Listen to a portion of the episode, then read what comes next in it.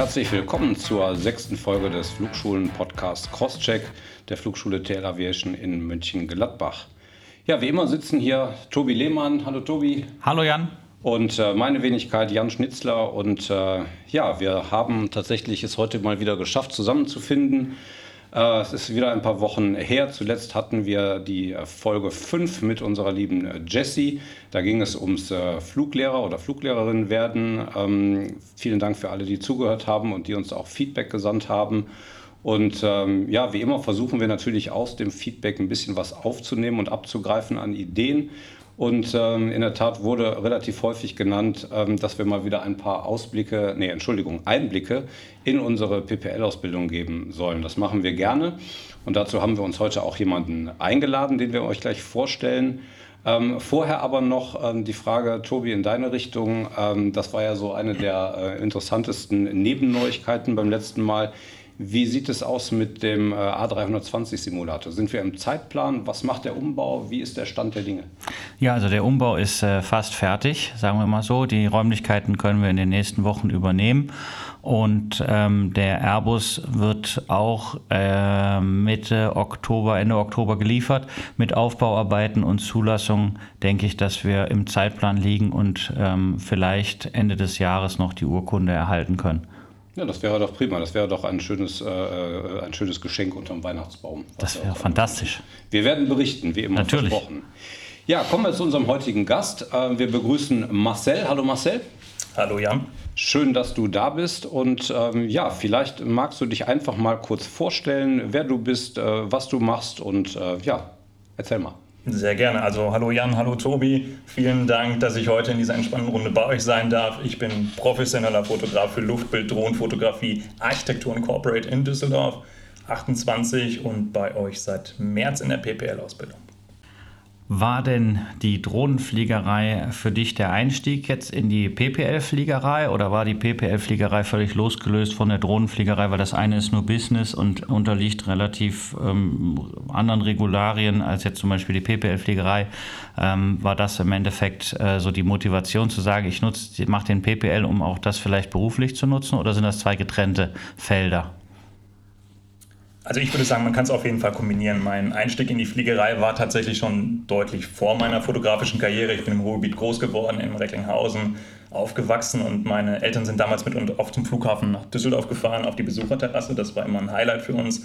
ein typischer Sonntagsausflug, wie man ihn vorstellen kann. Für mich als Kind war es einfach fantastisch, da oben zu stehen und zuzuschauen, was auf diesem Vorfeld des Flughafens passiert. Und ich glaube, das waren so die ersten Züge, die ersten Kontakte, die ich mit der Fliegerei hatte. Ähm, ich würde mich übrigens freuen, wenn die Besucherterrasse in Düsseldorf jetzt mal wieder geöffnet hätte, oh ja. aber die ist, äh, glaube ich, immer noch geschlossen. Kann man ja den Flughafen verlinken. Wir verlinken den Flughafen, ja, genau. gerne. Das war toll früher, auch wenn die diese äh, Open-Air-Kino-Geschichten ja, da gemacht haben. Die waren von der Besucherterrasse. Ja. Ne? Also, wenn ich mir vorstelle, da hätte Top Gun laufen können jetzt, Top Gun Maverick, das wäre natürlich ein Highlight gewesen. Du, ich wäre sofort dabei gewesen. Definitiv. Also, ähm, nochmal kurz zurück, genau. Damals war mir schon irgendwie klar, ich möchte irgendwie später was mit der Luftfahrt machen. In welcher Form auch immer, wusste man natürlich noch nicht. Und der richtige Einstieg in die Fliegerei war dann ein Schülerpraktikum am Flughafen Lohmühle in Mahl. Das liegt direkt neben Recklinghausen. Ist schon einige Zeit her, definitiv. Also schon ein paar mehr Jährchen. Ich kann mich noch gut daran erinnern, war schon cool und die Begeisterung war einfach riesengroß, damals schon, als Kind, mhm. als, ich sag jetzt mal, junger Erwachsener. Dann habe ich das Thema Fliegen erstmal für lange Zeit wieder außer Acht gelassen. Abi gemacht, gehörte für mich dazu, war irgendwie eine wichtige Sache. Fotografie studiert und dann irgendwie festgestellt, dass man Kundenproduktion tatsächlich irgendwie deutlich effektiver, deutlich spannender gestalten kann, wenn man dem Kunden Drohnenbilder anbietet. So, und damals war das Thema Drohnenfliegerei halt schon, schon sehr präsent. Es waren verdammt viele Kollegen, die schon, die schon Drohnen geflogen sind. Aber ich dachte mir bei jedem Bild, okay, da geht einfach noch mehr, da kann man definitiv noch mehr rausholen dann habe ich mir eine Drohne zugelegt und habe mich einfach mit dem Thema Drohnenfliegerei beschäftigt. Da zählt natürlich auch Luftrecht dazu, was jetzt auch in der PPL-Fliegerei tatsächlich interessant ist. Da zählen noch ganz viele andere Sachen irgendwie zu, die einfach unfassbar interessant und spannend sind. Genau, die Drohne ermöglicht mir heute halt einfach ganz äh, projektspezifisch zu fotografieren und in der Fotografie ist halt Bildgestaltung das Wichtigste. Darum geht es. Es ist wichtig, wie ist der Bildaufbau, wie ist die Komposition, wie ist Licht, wie ist die Perspektive. Und genau da spielt mir die Drohne natürlich in die Karten. Ähm, die Drohne gibt mir da viele Freiheiten. Man kann die Bilder so gestalten, wie man es möchte. Und da spielen tatsächlich ein, zwei Meter nach links, nach rechts, nach oben, nach unten eine große Rolle, ähm, um halt irgendwie zum perfekten Bild zu kommen. Zusätzlich zu dem gibt es natürlich auch irgendwie Projekte, die lassen sich mit einer Drohne nicht fotografieren. Eine Drohne kommt auch irgendwann an eine Grenzen, gerade wenn es um Qualität geht. Eine Spiegellose oder eine Mittelformatkamera ist natürlich immer noch deutlich besser als die Kamera einer Drohne. Und ähm, diese Projekte fotografiere ich dann aus einem Flugzeug, sei es eine Cessna oder halt aus einem Gyrocopter, der halt links und rechts irgendwie frei ist. Das kann man dann ganz gut kombinieren. Es kommt immer auf die Produktion an, kommt auf den Aufwand drauf an, ist ganz unterschiedlich. Und ähm, die professionelle Drohnenfliegerei in Deutschland ist leider tatsächlich sehr aufwendig geworden. Also du hast Bürokratie ohne Ende, zahlreiche Beschränkungen, zahlreiche Gesetze und es macht es super kompliziert, an vielen Orten zu fliegen. Also teilweise auch deutlich komplizierter an Orten zu fliegen mit der Drohne als jetzt mit einer Cessna oder mit einer Piper.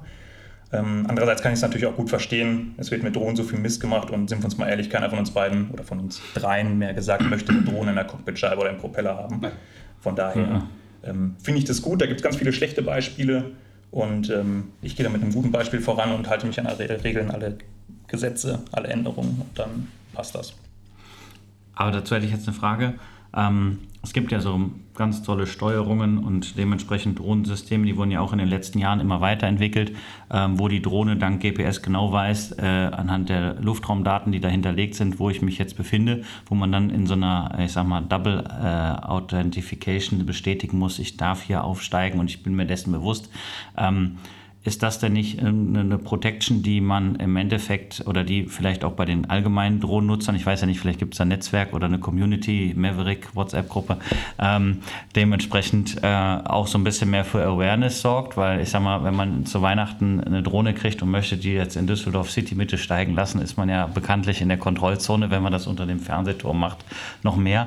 Ähm, Gab es da damals schon für dich Intention zu sagen, ich brauche irgendwie ein BZF oder noch ein Funkgerät, um hier mit der Flugsicherung in anderer Form in Kontakt zu treten?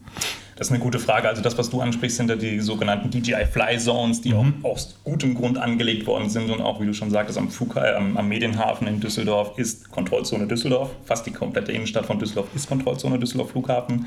Und die kann man aber leider relativ einfach ignorieren, indem man mhm. einfach klickt, ich bin dafür verantwortlich für diesen Flug und die meisten Leute, die dort fliegen, sind es natürlich nicht mhm. und halten sich einfach nicht dran. Und das ist eine ganz schlimme Sache, da habe ich auch kein Verständnis für, keine Toleranz für und da muss man einfach höllisch aufpassen. Und das unterscheidet übrigens einen Hobby-Drohnenflieger von einem professionellen Drohnenflieger. Ja, also man muss sich daran halten, dafür sind die Gesetze gemacht. Weil ich kenne jemanden von der Feuerwehr, der ist auch im Modellflugverein und die leiten nämlich zum Beispiel auch zunehmend unter den Drohnenfliegern, weil die Modellfliegerei mit den Drohnen wird im hobbymäßigen Betrieb so ein bisschen in ein Portfolio geworfen und mhm. werden mehr Muss man und mehr. Differenzieren. Muss differenzieren. Genau, aber die werden auch mehr und mehr reglementiert dadurch. Ja. Ja. Genau, und diese Regeln sind halt wirklich einfach nur gemacht, weil sich viele Leute nicht dran halten. Ja. Ist leider so, müssen wir mit leben. Irgendwann funktioniert es dann trotzdem relativ mhm. einfach, wenn man sich dann ein bisschen mit auseinandergesetzt hat. Und da hilft die PPL-Fliegerei natürlich auch. Luftrecht ist ein ganz wichtiges Thema, Lufträume, Luftraumstruktur. Mhm. Einfach wichtig. Definitiv. Also diesen, diesen Ansatz äh, finde ich auch gut, dass man im Prinzip den, den, die Drohnenfliegerei zumindest ab einer gewissen Gewichtsklasse jetzt durchaus auch ein bisschen durchreglementiert hat. Weil man muss von Leuten, also wenn man sich überlegt, wie hoch die Dinger steigen können ähm, ne, und wenn die ein gewisses Gewicht haben, dann muss man erwarten können, dass die Leute äh, die Lufträume kennen. Was ich nicht gut finde an dieser Entwicklung ist, ich ähm, habe auch durchaus eine Zeit lang mal eine Drohne gehabt und habe mich damit beschäftigt, ist die Tatsache, dass wenn du eine gültige PPL-Lizenz hast, dann war das früher so, dass du sagen konntest, das reicht, ne, weil wir unterstellen, der muss demnach auch das Luftraumrecht kennen und die Luftraumstruktur. Ähm, und das hat denen gereicht. Das ist nicht mehr so. Also selbst mit einer PPL-Lizenz sagen, ja, das ist schön, aber du musst trotzdem diesen Drohnenführerschein machen in den unterschiedlichen Ausprägungen, die es da gibt. Und ähm, das hat mir dann tatsächlich, weil ich das wirklich nur so ganz nebenbei betrieben habe, das hat mir dann so ein bisschen die Lust, Lust, Lust darauf äh, tatsächlich ähm, äh, genommen. Ähm, aber deswegen finde ich trotzdem gut, dass man den Leuten das grundsätzlich abverlangt. Ich finde nur die Liberalisierung, wenn man jemand hat, der ne, privat, wie auch immer oder gewerblich fliegen kann und darf, dann könnte man sagen, ja, der darf dann wohl auch eine Drohne aufsteigen lassen, weil der die Luftraumstruktur mhm. kennt. Das ist zumindest meine persönliche Meinung dazu. Ja, das, das Gute ist tatsächlich das, was du gerade angesprochen hast, das hilft mir schon bei der Kommunikation, gerade wenn du in den Luftraum fliegen möchtest, wie zum Beispiel in Düsseldorf. Ich habe viele Projekte, die finden im Medienhafen statt. Da ist die Kommunikation natürlich mit der deutschen Flugsicherung, die dann wirklich zwingend erforderlich ist, ist natürlich deutlich einfacher, mhm. weil du genau weißt, okay, du möchtest ihm jetzt sagen, wo du aufsteigen möchtest, du weißt, in welchem Luftraum du bist, du sagst, in welcher Höhe du brauchst und ich bin letztens tatsächlich noch äh, in Düsseldorf geflogen am Medienhafen, da war die Höhe über 300 Meter mit der hm. Drohne. Und da bist du natürlich, ist das schon Luftraum Charlie? Wahrscheinlich Im Düsseldorf Flughafen direkt? Ich weiß es Das nicht. sind 1000 Fuß. Das sind 1000 Fuß? Nein, das ist noch Ist- Kontrollzone. Ist noch Kontrollzone? Okay. Ähm, stimmt, Luftraum Charlie funktioniert natürlich nicht. Ähm, das wäre tatsächlich, ähm, da muss man sich einfach auskennen. Punkt. Und das hilft, so hilft mir und das hilft natürlich auch den Leuten auf der anderen Seite. Das ist einfach ein Miteinander, das ist ganz wichtig. Deshalb hatte ich eben gefragt, ob du eingangs vielleicht schon mal irgendwo über andere Kanäle, weiß ich nicht, es gab ja früher diesen Drohnenführerschein, den konnte man ja auch vielerorts immer mit äh, per CBT machen, ob man da schon mal gehört hat. Es gibt so ein beschränktes Sprechfunkzeugnis, das kann ich schon mal machen. Stellt man sich mit seinem, äh, ich hätte jetzt fast gesagt Multiplex, so hieß das früher zu meiner Zeit im Modellbau, dahin und steuert die Drohne und hat dann das ICOM an der Hand und fragt nach der Freigabe. Nee, das funktioniert tatsächlich über Telefon. Man, Okay. ruft, man ruft vorher am Tower an. Tatsächlich hat auch direkt die Durchwahl und bist direkt beim richtigen, der oben am, am richtigen Tower lotsen. Der weiß Bescheid, wenn der Flug angekündigt ist. Und dann ist es Hätte er noch eine Handynummer. jetzt auch. Richtig, ich erinnere mich, da war was. da war was, ja? Ja, also irgendwie, wie viele Folgen her ist das? Ich weiß es auch nicht. Ja, genau. Ja, perfekt.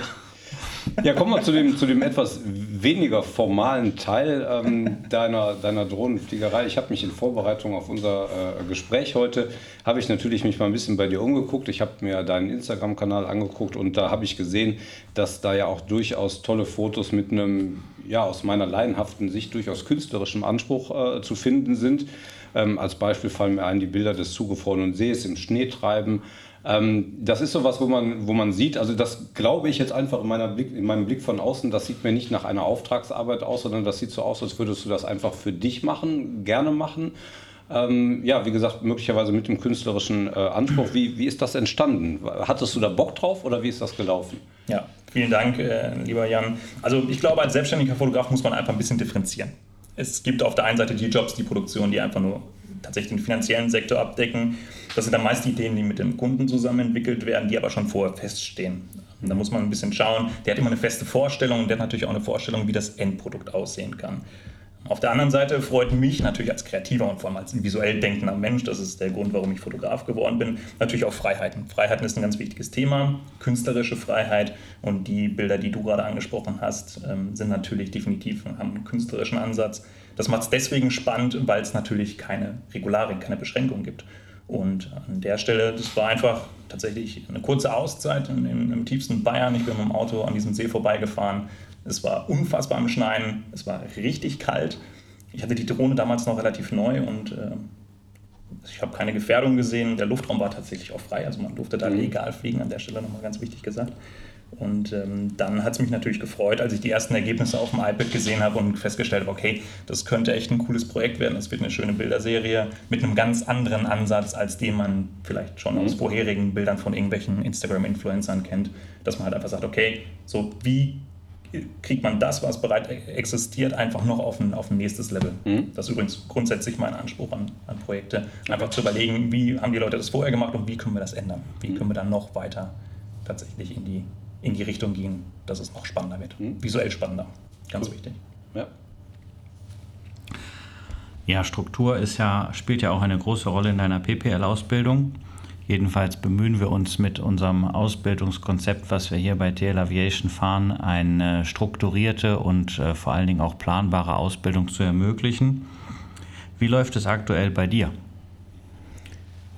Aktuell habe ich laut Flightlogger, ich habe tatsächlich gerade noch nachgeschaut. Oh. Es sind, äh, es sind 50 Prozent, habe ich bis jetzt meiner, meiner praktischen Ausbildung abgeschlossen. Das sind um die 22 Flugstunden. Theorie äh, würde ich an der Stelle eher ungern drüber sprechen. Die ist, äh, naja, etwas äh, schwierig. Stiefmütterlich behandelt?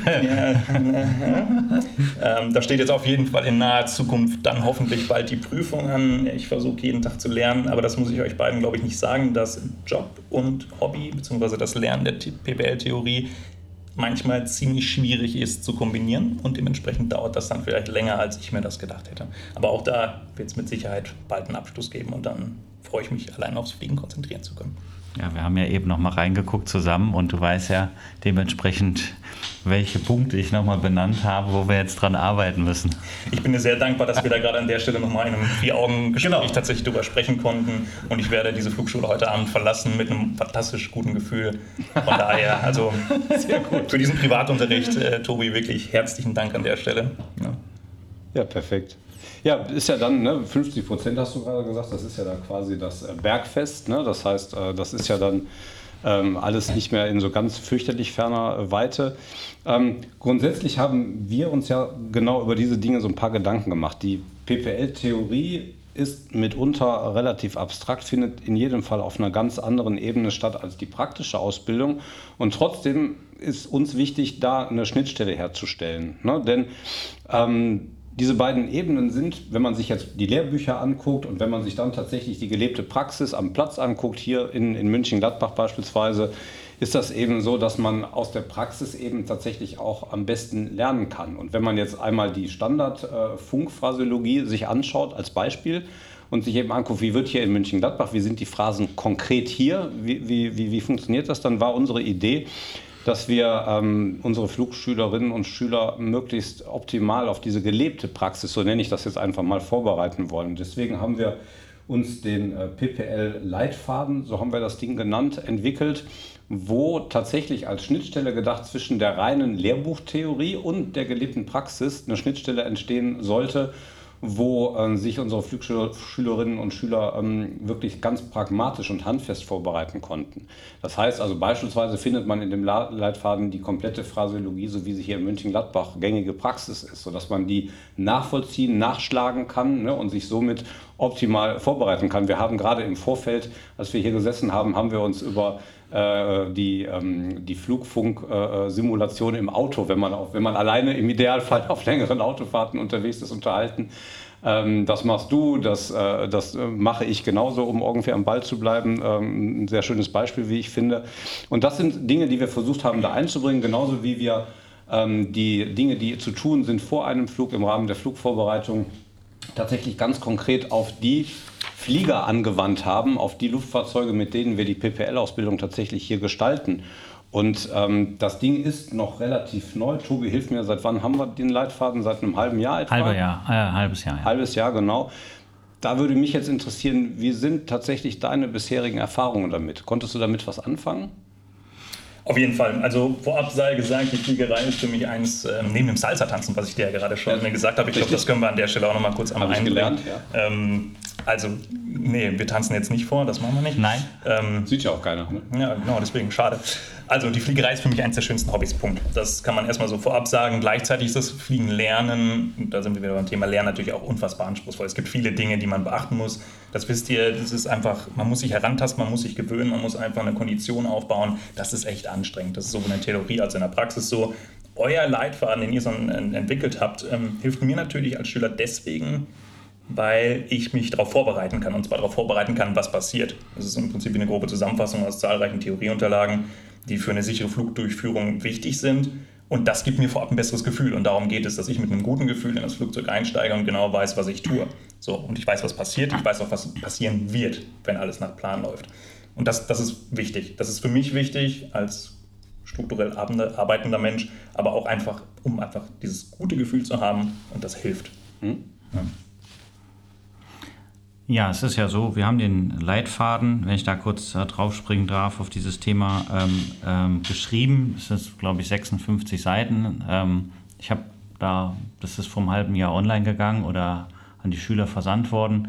Ich glaube, ich habe da auch ein halbes Jahr dran gesammelt, weil ich hatte vorher so die Idee, das mal zu schreiben, aber ich hatte jetzt noch nicht so direkt das Konzept. Es gibt ja auch kein, kein Guidance-Material, so von der Behörde, eine Prüfliste, nach wessen Inhaltsverzeichnis man das Ganze jetzt aufbauen kann. Ähm, aber es ist ja eine Sache ganz wichtig. Für uns ist Fliegen sehr natürlich und vor allen Dingen auch sehr selbstverständlich geworden. Das heißt, ähm, wir haben das Ganze aufgebaut. Wir haben mit einer Cessna angefangen, jetzt haben wir vier. Ähm, der Flightlogger hat eine hohe Transparenz, was die Ausbildungssituation, du hast eben die 50 Prozent angesprochen, angeht.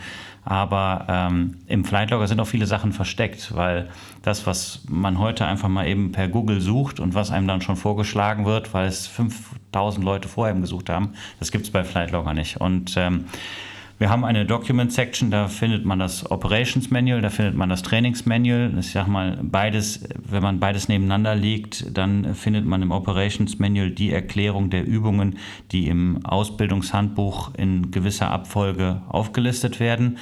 So, das heißt, wenn ich mir das Ausbildungshandbuch angucke, dann weiß ich, ich habe heute Mission 9 geflogen, morgen fliege ich Mission 10 und nach der 11 kommt dann die 12.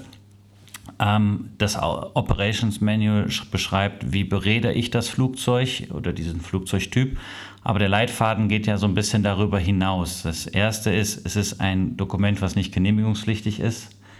Das heißt, es lebt in einer etwas anderen Frequenz. Mhm. Das zweite ist, ähm, es erklärt von A bis Z einem Schüler, der neu bei uns anfängt, was ist überhaupt Fliegen bei TLA und ähm, welche Qualität und welche Struktur steht dahinter. Und diese Struktur, die viele mit dem Airline-Fliegen verbinden, die muss nicht einschränkend sein wie ein Korsett, sondern die kann im Endeffekt sehr belebend sein, weil Fliegen beginnt für uns nicht im Flugzeug. So hat meine Segelflugausbildung stattgefunden und meine PPL-Ausbildung, das war immer auf den letzten fünf Metern zum Flugzeug, haben wir gesagt, heute machen wir mal Kurven.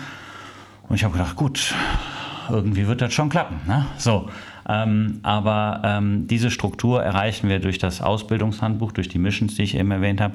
Der Leitfaden erklärt aber, wo finde ich in Flightlogger die Termine für den nächsten Unterricht wie muss ich, kann ich mich auf die nächste Mission vorbereiten, denn nicht jeder lebt heute mit einem iPad und einem PDF-Dokument in iBooks, sondern viele wollen einfach im Browser auf die nächste Mission draufklicken. Das ist möglich, weil die Missions sind als Hyperlink hinterlegt. Ähm, dann, äh, welche Dokumentation muss in der Bordbuchmappe sein? Und dann finde ich es wichtig, dass man die Lernziele auch nochmal so ein bisschen vielleicht feingliedriger unterteilt, denn man hat ja die Möglichkeit zu sagen, ja, das Groblernziel ist Fliegen lernen. Aber in der vierten Mission wäre es schon schön, wenn der Schüler mal rollen kann. Und in der sechsten Mission wäre es schön, wenn er schon mal das Wetter ausdruckt. Und diese Lernziele sind anhand eines Zeitstrahls und in tabellarischer Auflistung sehr präzise definiert mit einer kleinen Checkliste, was muss ich eigentlich mitbringen. Es bringt nichts, wenn ein Brillenträger seine Ersatzbrille vergisst oder wenn der Schüler zum Soloflug ohne Personalausweis kommt, weil dann kann man ihn nicht identifizieren.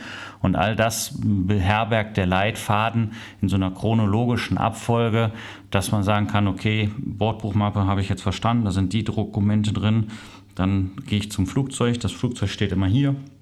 Das sind ja Sachen, die kann man am Anfang und in den ersten zwei Missions erzählen, aber die würde ich mal sagen, die verschallen auch im Kopf des Schülers bei der Flut an Informationen einfach wie Schall und Rauch und dementsprechend ist es, glaube ich, wichtig, dass man das nochmal im Nachgang oder vielleicht auch in Vorbereitung immer wieder, besonders in den ersten Missions oder wenn man vielleicht mal eine Pause hat, berufsbedingt, einfach nochmal als Recap sich durchlesen kann.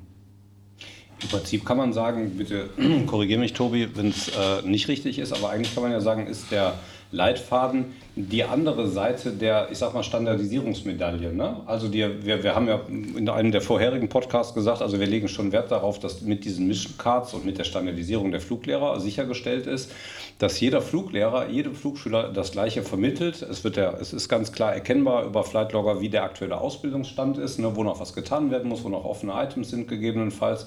Und die andere Seite ist dann im Prinzip tatsächlich in einer chronologischen Abfolge, wie du gerade gesagt hast, der Leitfaden, wo ja auch standardisiert gesagt wird, guck mal, so machen wir das hier. Ne? Nehmen wir nochmal den Sprechfunk als Beispiel oder nehmen wir die Flugvorbereitung. Ne? Das entspricht ja den gleichen Standards oder nein, denselben Standards, ähm, wie es die Fluglehrer mit auf den Weg kriegen und wie sie ihren, ihren Job machen sollen. Insofern finde ich, ist das eine sehr, sehr schöne runde Geschichte und sie gibt eben auch ähm, einen, einen guten Einblick in die äh, Praxis. Und weil wir das so gut finden und weil wir eigentlich auch immer so ein gutes Feedback bekommen, Marcel, wie von dir, haben wir uns vorgenommen, das ist ja kein Herrschaftswissen in äh, der, in, in der Form, sondern es ist was, was wir uns durchaus äh, vorgenommen haben, auch mal zu teilen. Ne? Also wir werden Auszüge aus diesem Leitfaden für die, die es interessiert oder die gerade selber betroffen sind oder auch für die, die vielleicht noch in der Entscheidungsfindung sind. Für die werden wir da kleine Häppchen draus äh, zusammenstellen und werden die über unsere sozialen Kanäle äh, spielen, um, wie gesagt, ein bisschen Einblicke zu geben, um auch vielleicht so ein bisschen ähm, hervorscheinen zu lassen,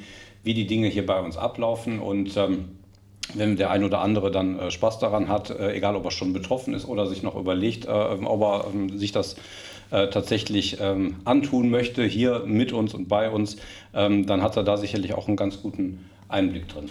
Ja, es ist ja, sagen wir mal, auch äh, deshalb unsere Verpflichtung, das Ganze so ein bisschen aufzubrechen, weil für mich ist jetzt äh, die Fliegerei seit meinem 16. Lebensjahr präsent und ähm, ich habe mit Segelfliegen angefangen, dann mit PPL, dann äh, dementsprechend zum ATPL, bin viele Jahre Boeing geflogen für mich hat das eine Selbstverständlichkeit und für viele andere hier auch. Und äh, diese Selbstverständlichkeit ist aber nicht Gott gegeben, sondern die müssen sich Leute, die anfangen mit der PPL, und das ist ja sozusagen der, sieht man hier auf der, auf der Beratungspyramide, die ich da habe, auch der grüne Grundstock, das Fundament mit die müssen sich viele Leute erstmal erarbeiten. Und ähm, ich denke, es ist gerade wichtig in der heutigen Zeit, wo ja die Preisentwicklung in allen Bereichen nach oben geht, auch beim Kraftstoff, nicht nur im Pkw, sondern auch beim Flugbenzin, dass man den Leuten ermöglicht, zu Hause in einem Umfeld, was sie gewohnt sind, fliegen zu lernen, weil das Flugzeug manchmal aufgrund der meteorologischen Bedingungen, aufgrund meiner persönlichen Konditionierung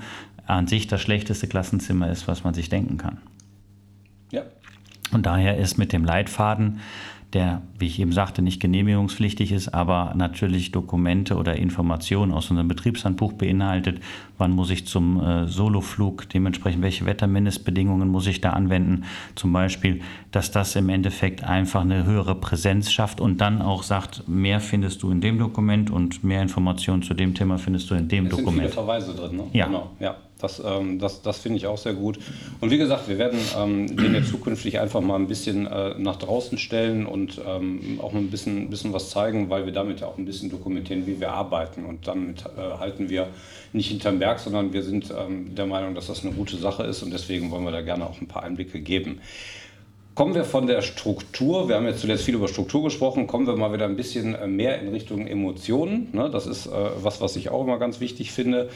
Und ähm, in diesem Sinne, Marcel, du hast dein erstes Solo ja bereits hinter dir. Ich weiß jetzt gar nicht mehr genau, wann es war. Allzu lange ist es aber, glaube ich, noch nicht her. Erzähl doch bitte einfach mal, wie es für dich war und wie du es empfunden hast. Ja, also zum Thema, wie lange ist es her? Ich glaube, es waren vor zwölf Stunden. Ist das die zehnte Flugstunde, die man mhm. solo mhm. macht? Das ist die zehnte, wenn ich jetzt bei 22 bin, war es genau vor zwölf mhm. Flugstunden. Mhm. Ich weiß nicht mehr, irgendwann im Sommer war ein wundervoller Tag. Das weiß ich. Es, mhm. Wetterbedingungen waren perfekt. Und ähm, als ich ins Auto gestiegen bin in, äh, in Düsseldorf und zum Flugplatz gefahren bin, wusste ich schon, okay, das könnte heute ein perfekter Tag werden. Ich wusste es natürlich nicht, weil ich habe ja nicht die Entscheidung darüber zu treffen, ob ich jetzt heute solo fliegen darf oder nicht. Aber je näher ich dem Flugplatz kam und je näher ich mir das Wetter angesehen habe, wusste ich, okay, das könnte heute theoretisch wenn die Leistung genauso ist wie in der letzten Flugstunde, könnte das heute schon, schon ganz gut klappen. Wenn ich da noch mal kurz reingrätschen darf, das heißt, du wusstest in dem Moment, wo du im Auto saßt, wusstest du noch nicht, ob es äh, ein Solotag wird für dich oder nicht. Du, du, du, hast, es, du hast, es vermutet oder geahnt, genau, okay? Ja, ja. Genau, ich hatte es geahnt. Auch da Flightlogger, da sehen wir es halt ganz klar, was okay. steht als nächstes an, welche Missions sind äh, bereits mhm. vollständig, welche Missions müssen demnächst geflogen werden. Das heißt, auch da konnte ich mich ja schon so ein bisschen darauf vorbereiten. Mhm aber das macht es natürlich spannend, weil dieser Restfaktor ist immer noch nicht da. Und ich meine, das wisst ihr, ein Soloflug ist natürlich in der Laufbahn eines jeden Piloten, ob es privat oder Airline ist, glaube ich, ein Riesenmeilenstein, an dem den du dich immer erinnern wirst, auch noch ja. 20 Jahre später, mit dem du vielleicht deinen Kindern irgendwie was äh, davon erzählst. Und ähm, um einmal kurz zurück zum Tag zu kommen, also es war irgendwie, irgendwie unfassbar ähm, aufregend, muss man ganz klar sagen. Es war ungewohnt, ungewohnt und komisch. Ähm, und spätestens dann, wenn der Fluglehrer aussteigt und dir schnell klar wird, okay, I have control, ich bin jetzt derjenige, der für alle Handlungen in diesem Flugzeug verantwortlich ist, dann ist das schon ein sehr beeindruckendes Gefühl, sagen wir mal so, also sowohl negativ als auch positiv. Und dann kommt aber relativ schnell der Zeitpunkt, an dem man sich selber einredet, okay, hey, du bist gut ausgebildet worden, mach einfach alles wie immer, es gibt keinen Grund an irgendetwas zu zweifeln. Und spätestens, wenn man dann allein in der Luft ist, seine erste Platzrunde erfolgreich beendet hat, ja, dann, dann sind die folgenden, ein, die folgenden Platzrunden halt einfach nur noch Freiheit und geben dir genau das Gefühl, weshalb du die Fluglizenz machst. Und wenn man dann wieder am Boden ist, nach, ich glaube, drei Runden sind es fünf Runden, wie viele Runden? Drei. Dann nach drei, nach den drei ersten Solo-Runden, ähm, dann kriegt man das Grinsen, glaube ich, nicht mehr aus dem Gesicht. Und ich meine, ihr seht mich an, ich grinse ja. immer noch, wenn ich daran zurückdenke. Ja. Und ich ähm, bin sehr froh, dass dieser Tag genauso perfekt gelaufen ist, wie ich mir das hätte vorstellen können. Ja, habe ich, hab ich tatsächlich in exakt gleicher Erinnerung. Ich weiß noch genau, wie ich äh, im, im Gegenanflug war bei der ersten Platzrunde mich hat es überrascht. Also ich habe äh, meine PPL-Ausbildung an der Flugschule gemacht, die nicht ganz so viel Struktur hatte. Dementsprechend wusste ich nicht, wann es passiert und ich bin tatsächlich davon überrascht worden, weil wir irgendwie losgeflogen sind mit meinem Fluglehrer damals, den ich an dieser Stelle grüße. Äh, er weiß, wer gemeint ist. Und ähm, ich bin dann tatsächlich, ähm, nach drei Platzrunden hat er gesagt, so jetzt, äh, jetzt rollst du ab. Ne? Und ich habe gedacht, komisch, ne? war jetzt irgendwie eine kurze Nummer. Ich habe wirklich überhaupt nicht damit gerechnet. Er sagte so, jetzt machst du das Ganze bitte nochmal, aber alleine. Dann lieber weg, ne? winkte mir noch so, ne? ich winkte zurück ne? und ähm, musste das Ganze dann erstmal so auf dem, auf dem Weg zum äh, ähm, Roll halt äh, tatsächlich realisieren. Aber dann ist es genau wie du sagst, du spultest das dann einfach so ab, wie es war. Und im Gegenanflug in der ersten Platzrunde, da weiß ich noch, da habe ich mir kurz klar gemacht, ey, du bist jetzt hier der Einzige, der dieses Ding hier wieder heil runterbringen kann. Das hat schon irgendwas mit mir gemacht, jetzt nicht im Sinne von äh, Angst, durchaus aber von Respekt. Ne? Und ähm, ich habe diesen Gedanken dann beiseite geschoben, habe gesagt, so, jetzt machst du das weiter, was du bisher gemacht hast. Du arbeitest einfach ganz äh, minutiös ab, so wie du es schon tausendmal gemacht hast. Und äh, ja, und dann war tatsächlich nach dieser ersten Landung, genau wie du sagst, da war dann auch das Selbstvertrauen da und den Rest konnte man dann wirklich genießen auch. Ne? Und das war, eine, das war ein großer Tag. Also ich kann das sehr, sehr gut noch nachvollziehen, auch wenn es bei mir durchaus schon ein paar Jahre äh, her ist. Ja. Marcel, was waren denn neben dem Soloflug, den wir jetzt gerade äh, besprochen haben, sozusagen bis heute die, bis, die bisherigen Highlights im Rahmen der PPL-Ausbildung? Es gibt ja bestimmt noch so den einen oder anderen Überlandflug oder Vielleicht warst du schon im Simulator, ich weiß es jetzt nicht. Also das Solo ist, glaube ich, bisher mit größtem Abstand das, das Highlight, was ich wirklich jedes Mal auch als Highlight so bezeichnen würde, einfach weil es das Highlight ist und es wird auch immer das Highlight bleiben. Da können wir, kann glaube ich kommen, was möchte. Vielleicht ist die Prüfung und danach, wenn du den Schein danach in der Hand hast, vielleicht, da wollte ich gerade vielleicht ist das, das Highlight schlecht weg der Punkt, wenn der Brief von der Bezirksregierung kommt ja. in leichtem Umweltpapier ja. dann, und der, du klappst den Schein raus. Äh, ich ja. glaube. Ich, ich, ich werde berichten. Ich werde, wenn ich nochmal irgendwann hier sitzen sollte, dann werde ich euch berichten, wie dieses Gefühl war, diesen Briefumschlag nach Hause zu bekommen. Ähm, ich freue mich jetzt schon drauf, muss ich ganz klar sagen. Ich bin hochmotiviert, äh, jetzt weitermachen zu dürfen. Ähm, aber um nochmal kurz zurückzukommen zu den Highlights. Also, ich glaube, es ist einfach es ist einfach, jede Flugstunde ist für mich ein Highlight. Und zwar aus dem Grunde, dass man normalerweise einen vollen Terminkalender hat. Als Selbstständiger arbeitest du ziemlich viel, ja. auch sehr lange ja. und auch zu Uhrzeiten, wo man normalerweise nicht mehr arbeiten sollte. Deswegen ja. ist jede Flugstunde, die in meinem Kalender tatsächlich äh, grün markiert ist, ist tatsächlich auch einfach ein Highlight. Ich freue mich drauf. Und ob es dann nur die Platzrunden sind, die an einem anderen Flughafen stattfinden oder ob es irgendwelche äh, Cross-Country-Geschichten sind, die irgendwie zum nächsten Flugplatz führen. Es ist immer ein Highlight. Du kannst da oben nicht an deinen normalen Alltag denken. Und das hilft mir persönlich wieder, um im Alltag besser klarzukommen. Einfach weil du komplett eine Ablenkung hast. Einfach einen anderen Fokus. Und danach kannst du wieder viel fokussierter arbeiten. Das ist total schön zu hören, weil ich muss sagen, über die, über die Jahre ist mir das so ein bisschen verloren gegangen. Mhm. Ich habe das eben so gesagt, das war so vielleicht im Nebensatz, ähm, einfach so, das, das Fliegen ist so selbstverständlich geworden. Nicht selbstverständlich, weil es kann immer was passieren, aber es ist so in, einem, in meinem Leben eine schon sehr lange Konstante. Und zum Beispiel das, was ich jetzt gerade neu mache, ich bin jetzt bei der Freiwilligen Feuerwehr bei uns im Ort und da bin ich sozusagen the newbie in town und muss alles lernen und da muss ich mich total darauf konzentrieren. Und äh, deshalb kann ich das da total nachvollziehen. Aber beim Fliegen leider muss ich sagen, ist das... Ähm, ja, es gibt Sachen dann doch, die verfliegen. Das ist schade. Liegt, liegt leider so in der Natur der Sache so ein bisschen. Ne? Also ja. am Ende des Tages muss man sagen, ist ja dieser Perspektivwechsel bei dir, jetzt mit was Neuem anzufangen ja. und äh, dann tatsächlich auch wieder in so, so einen Lernprozess zu kommen für etwas, was du dir gut überlegst hast, was du machen möchtest, irgendwie sowas, ist natürlich ähm, so, eine, so, eine, so, eine, so eine Ausgleichsgeschichte, während das andere bei dir die Regel ist, die sich natürlich vom Erlebnis her möglicherweise ähm, natürlich ähm, ein bisschen abgenutzt hat. Bei mir ist das so, das, was du gerade gesagt hast, Marcel, das fand ich sehr, sehr schön auf den Punkt gebracht. Bei mir ist das so, ich bin, ich wie ihr beide ja wisst, äh, tatsächlich auch nur rein privat und leider auch nicht ganz so häufig, wie ich gerne würde, äh, was an vielen Faktoren hängt. Aber am Ende ist es immer noch jeder Flug was äh, absolut Besonderes, auch mit etwas über 230 Stunden, die ich jetzt habe. Ähm, es ist immer noch das Gefühl, was ich früher hatte, wenn ich bei meinem Vater hinten auf dem Rücksitz mitgeflogen bin. Ne? Wir, ähm, mein Vater hat, da war ich acht oder neun, hat er seine Lizenz gemacht und dann saß ich immer hinten und äh, habe so rausgeguckt und habe so gedacht, boah, wie cool, du bist hier oben, also nicht dieses Fokussiertsein, wie, wie du es bist als Pilot, aber so das Gefühl, du bist hier oben und du hast jetzt mit dem Alltag, der da unten gerade passiert, überhaupt nichts zu tun. Du bist fantastisch. total entkoppelt und das Gefühl habe ich auch heute noch. Ja. Und das, was jetzt als äh, äh, ähm, Pilot hinzukommt, wenn du also selber fliegst und du voll fokussiert bist darauf, alles andere ist egal, was gerade da unten passiert, womit du zu kämpfen hast, womit du dich zu beschäftigen hast, irgendwie sowas. Es findet in diesem Moment nichts anderes statt als dieser Flug. Und das ist was, was ich auch äh, als absolut bereichernd empfinde und was wirklich was ganz, ganz äh, Besonderes ist. Und dass du das jetzt schon in der Ausbildung so empfindest, ähm, spricht für mich eigentlich Bände dafür, dass du äh, mit der Fliegerei, glaube ich, dann auf jeden Fall die richtige Entscheidung getroffen hast. Das glaube ich mit dir mit. Ja, finde ich glaube ich mit dir mit, ja.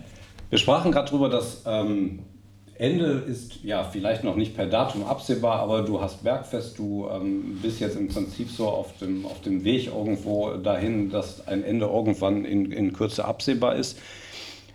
Was hast du danach vor? Es, ähm, ich meine diese Frage jetzt durchaus zweischneidig. Also was ist das, wenn du diesen von, von Tobi gerade so schön beschriebenen Umschlag in deinem Briefkasten hast und du machst ihn auf und da ist deine Lizenz drin und alles ist richtig eingetragen und alles ist schön. Was ist das Erste, was du machst? Mit welchem Flieger? Wo geht es hin? Wen nimmst du mit? Das ist das eine. Und etwas mittelfristiger gesehen vielleicht, was hast du danach vor? Möchtest du ähm, irgendwie dich fliegerisch noch weiterentwickeln? Hast du noch irgendwas dir vorgenommen, äh, was du danach machen möchtest? Wie machst du weiter? Ich freue mich, dass du diese Frage stellst, weil die Frage war tatsächlich auch ein Running Gag in, dem, äh, in der kurzen Vorstellungsrunde vor Ort im Theorieunterricht. Es hörte sich so ein bisschen an wie bei Rudi Carell mit Mein Herzblatt. das ist der Herzblatt, du fliegst heute dahin mit dem, wen nimmst du mit? Ja. ja, aber das sind ja so die spannenden Fragen. Also jeder hat ja eine Vorstellung davon, glaube ich ja. jedenfalls. Also ich ja, definitiv, definitiv. Ne, so, und für mich, für mich war beispielsweise eines meiner ersten hm. Ziele, äh, vorher bin ich allerdings noch ein bisschen äh, alleine geflogen, weil ich ähm, eben auch wenn man die Lizenz hat, ne, das, das ist, ja auch, glaube ich, eine Binsenweisheit, dann darf man das zwar alleine, man darf auch Leute mitnehmen, aber für mich war das so, dass ich dann erstmal so ein bisschen äh, alleine noch mal ein paar Stunden geflogen bin. Aber für mich war das Grundziel erstmal meinen Vater mitzunehmen, weil der mich damals, als ich klein war, an die Fliegerei herangeführt war, hat wo ich sehr dankbar für bin, weil ich weiß nicht, ob ich selber auf die gekommen wäre, wenn ich auf die Idee gekommen wäre, wenn ich nicht äh, kindlich, sage ich mal, vorgeprägt äh, gewesen wäre. Kann ich dir nicht sagen, weiß ich nicht. Und deswegen war das zum Beispiel jetzt meine, meine Geschichte, was ich mir vorgenommen habe. Und jetzt du. Ja. Ähm, genau, also nochmal kurz zurück zu, zum Theorie, Theorieunterricht, wo wir jeder sagen durften, jeder sagen konnte, wo er hin möchte. Ähm, ganz klar mit der EPRO, mit eurer Cessna zum Kaffee trinken nach Norderney. Das ist tatsächlich da, wo wir früher mit der Familie immer ganz oft waren, wo wir da auch da am Flugplatz gesessen haben, mit Mama, mit meinem Vater und meiner Schwester. Und ich glaube, das wäre eines, definitiv eines der ersten Ziele. Ich weiß es nicht, ob es unbedingt der erste Flug wird nach der, nach dem, äh, nach der Lizenz, aber ähm, ein Flug übers Ruhrgebiet, über meine Heimatstadt Recklinghausen, dann relativ zügig mit meiner Mutter, das wäre dann schon das, was ich als erstes machen würde, wenn ich den Schein tatsächlich in der Tasche habe. Und um auf die andere Frage zurückzukommen, also als Ausbildungsschritt steht dann, zumindest jetzt gedacht, ähm, der Nachtflug auf jeden Fall an, weil ich glaube, Tobi korrigiert mich, wenn ich mhm. da falsch liege, weil ich glaube, dass es auch eine ziemlich coole Erfahrung sein kann, wenn man das Ganze bei Nacht sieht. Also Tagfliegen, hey, brauchen wir nicht drüber sprechen, haben wir gerade gesagt, ist, ist fantastisch.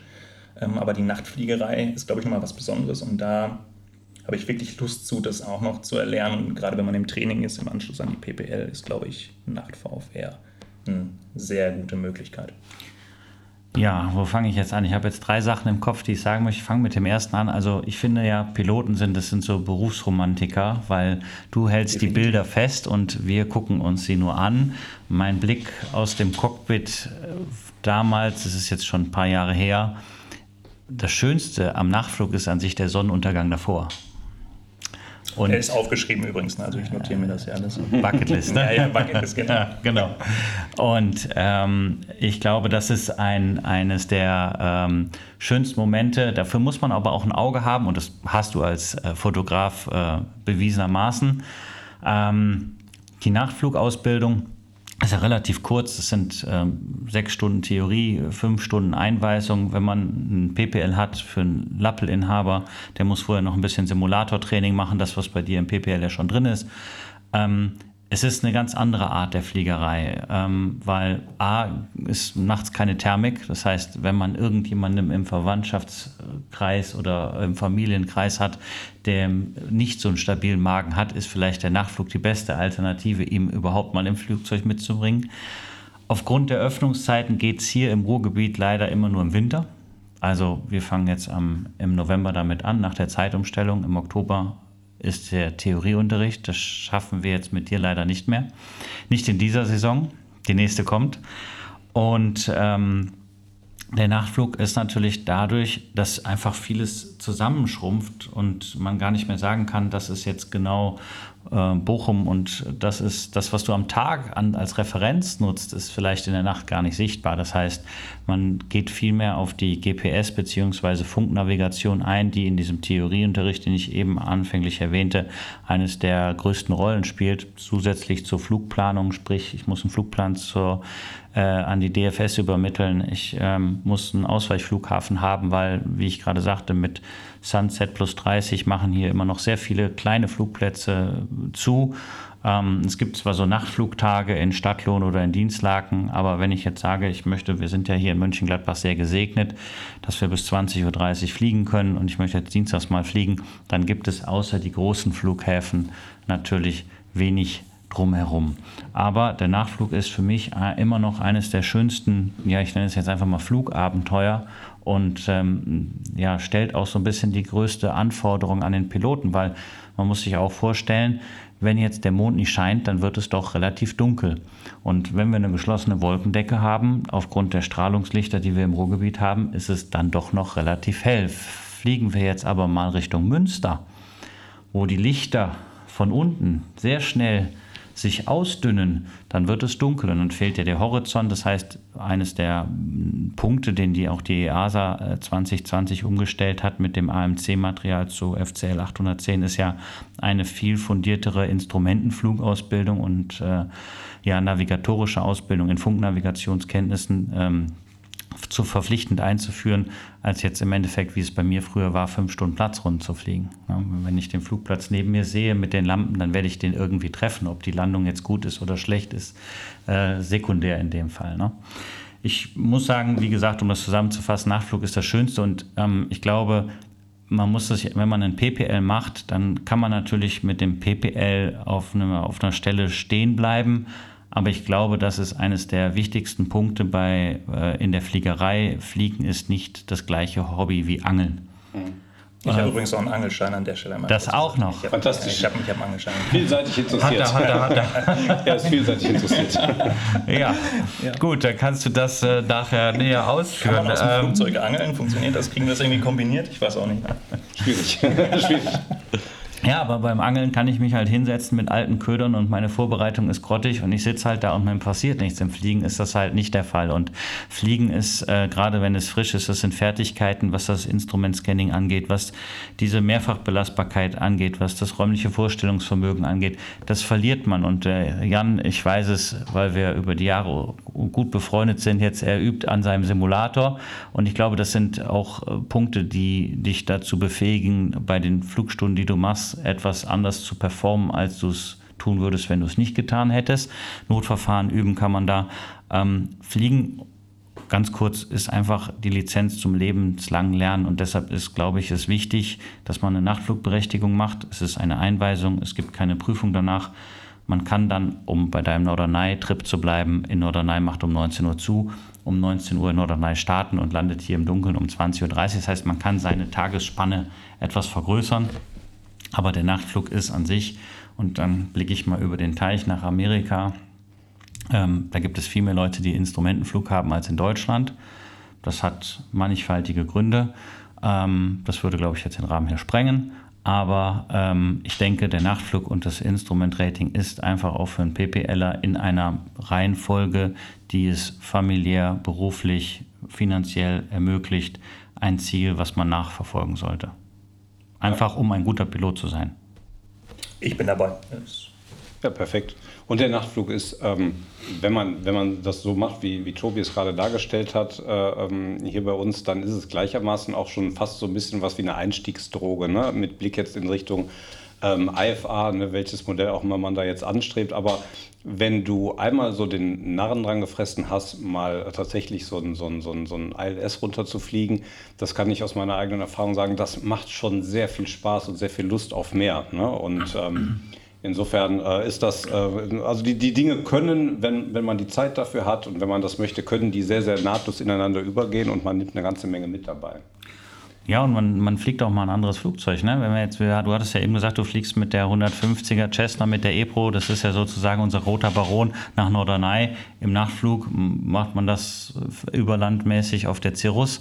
Und ähm, dann kommt man auch in Kontakt mit Systemen, die man vorher noch nie gesehen hat, wie zum Beispiel den Autopiloten. Und äh, dann übernimmt die Flugführung oder das Flight Management ähm, eine ganz andere Dimension und man erkennt, es ist vielleicht manchmal gut, auch den das machen zu lassen und ich halte mir meine Kapazitäten offen und überwache nur und genieße den Nachtflug. Hm. Ja, das ist in der Tat das ist eine sehr schöne Komponente dabei, das stimmt. Ja. Ja, ja. Ähm, nochmal noch mal ganz kurz zurück, weil wir jetzt über Nachtflug gesprochen haben. Drohnenfliegerei haben wir eben darüber gesprochen. Bist du denn auch mit der Drohne schon mal bei Nacht geflogen? Was hast du, hast du da schon mal was mitgemacht? Genau, also auch Drohnenfliegerei bei Nacht funktioniert natürlich, ist ein unfassbar spannendes Thema. Auch da haben wir wieder so viele Möglichkeiten, gestalterische Möglichkeiten, dass man wirklich auch bei Nacht oder auch gerade bei Sonnenuntergang, auch mhm. Sonnenuntergang ist natürlich eine fantastische Zeit, Sonnenaufgang und Sonnenuntergang übrigens, also beide Zeitspannen, ähm, wo ganz viele gute Bilder entstehen können, die sich halt auch herabs, beziehungsweise die sich einfach davon abstufen von normalen Bildern, die am Tag passieren. Die Fliegerei bei Nacht mit der Drohne ist ein bisschen tricky. Da gibt es auch wieder ein paar Dinge, die man beachten muss. Beispielsweise jetzt nochmal, es muss, es muss komplett windstill sein, es sind längere Verschlusszeiten, die dann in dieser Drohne stattfinden.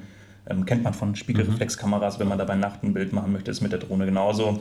Und wenn man jetzt bedenkt, die steht irgendwie 120 Meter hoch über irgendeinem Objekt, über irgendeiner Landschaft, über irgendeiner, ähm, über irgendeiner Stadtszenerie, dann muss man da einfach sehr ruhig, sehr präzise fliegen und auch genau wissen, was man tut, weil die Drohne siehst du einfach nur noch an blinkenden Lichtern. Hm.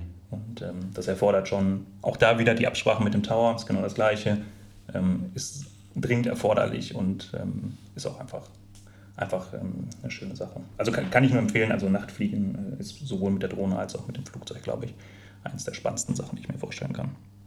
Ja, das denke ich auch. Ja, perfekt. Wir sind im Prinzip mit dem, was wir uns vorgenommen haben, soweit durch. Jetzt eine Menge Spaß gemacht, Marcel, mit dir weil du ähm, tatsächlich auch einfach mal so eine ganz andere Dimension der Fliegerei, in dem Fall die Drohnenfliegerei, mit einbringen konntest. Etwas, womit wir uns jetzt nicht ganz so intensiv beschäftigen. Insofern also auch durchaus ein, äh, ein, ein, beiderseitiges äh, Lernen von, von Dingen, mit denen man sich vielleicht sonst nicht so intensiv beschäftigt. Danke dafür. Danke, ja. Dir weiterhin. Danke euch. Also es war sehr spannend und ich freue mich auf jeden Fall auf die weitere Ausbildung. Und äh, wie viele Flugstunden sind es jetzt noch? von 22, also 50 Prozent, 50 Prozent brauche ich noch. Ich freue mich aufs Fliegen. Nächste Woche Montag geht es weiter. Perfekt. Ich hoffe, dass das Wetter gut ja. wird. Ich hoffe, dass das Wetter gut wird. Ja, das hoffen ja. wir auch. Ne? Also, Von daher, Daumen sind gedrückt. Vielen Dank. Perfekt. Marcel, Euch einen schönen Abend. Kommt gut heim. Bleibt gesund. Macht's gut. Ciao, ciao. ciao. ciao.